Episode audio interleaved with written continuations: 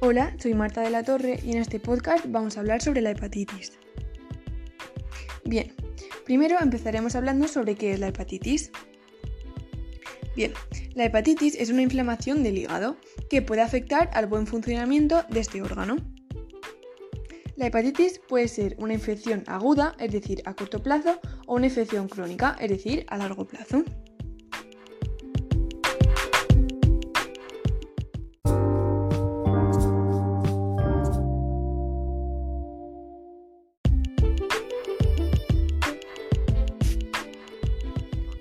¿Cuáles son los tipos y sus causas?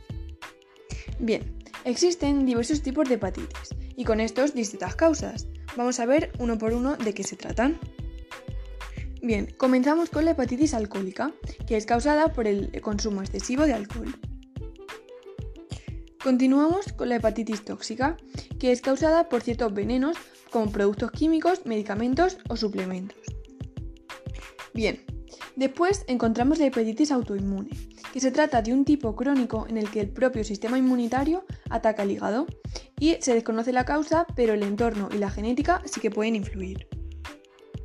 Bien, y ahora hablaremos del último tipo y en el que más nos detendremos, que se trata de la hepatitis viral, que es eh, el tipo más común y causado por los virus de la hepatitis A, B, C, D y E, y vamos a verlos más detenidamente.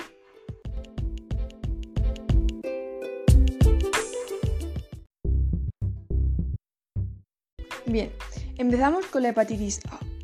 La hepatitis A está presente en las heces de las personas infectadas y se transmite casi siempre por el consumo de agua o alimentos contaminados, aunque también por ciertas prácticas sexuales.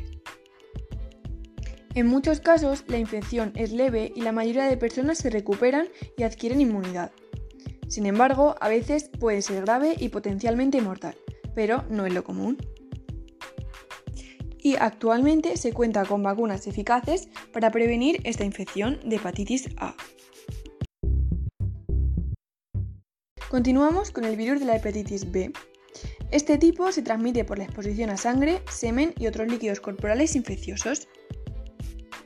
También puede transmitirse de la madre infectada a la criatura en el momento del parto o de un, o de un miembro de la familia infectado a un bebé.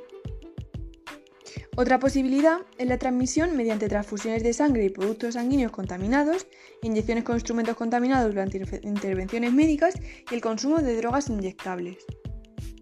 Por todo esto, el virus de la hepatitis B también supone un riesgo para el personal sanitario, cuando éste puede sufrir pinchados, accidentales de agujas mientras asisten a personas infectadas por el virus.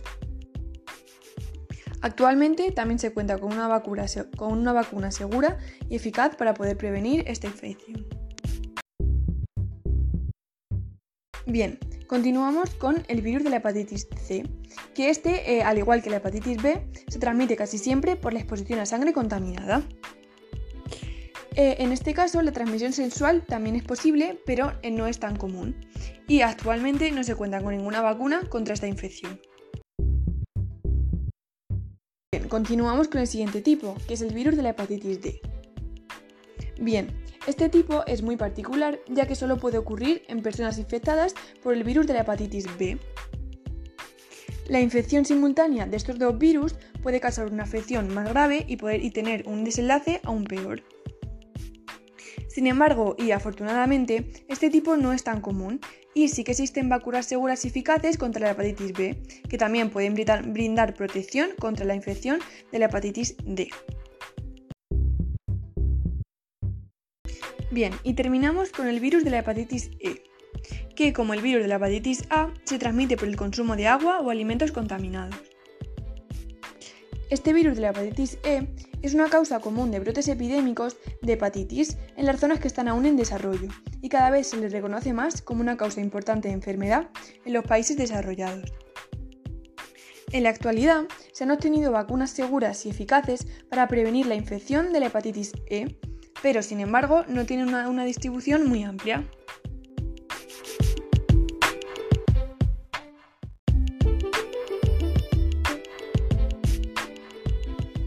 Vale, ahora, ¿cuáles son los síntomas de la hepatitis? Algunas personas con hepatitis no presentan ningún síntoma y pueden no saber que están infectadas.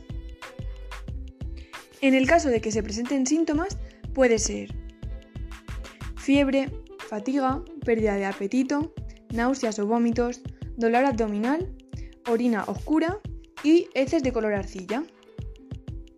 También se puede presentar dolor articular e ictericia, que se trata de una coloración amarillenta en la piel y en los ojos. En el caso de que se presente algún síntoma, lo primero que se debe hacer es acudir al hospital, también para poder descartar otras patologías.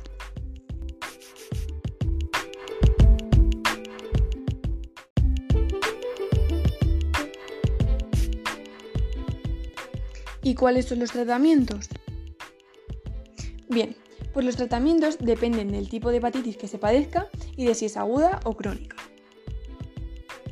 En el caso de la hepatitis viral aguda, a menudo suele desaparecer por sí sola. Sin embargo, existen distintos medicamentos para tratar los tipos crónicos que pueden incluir cirugías u otros procedimientos médicos. En el peor de los casos, si la hepatitis crónica provoca insuficiencia hepática o cáncer de hígado, es posible que se necesite un trasplante de este.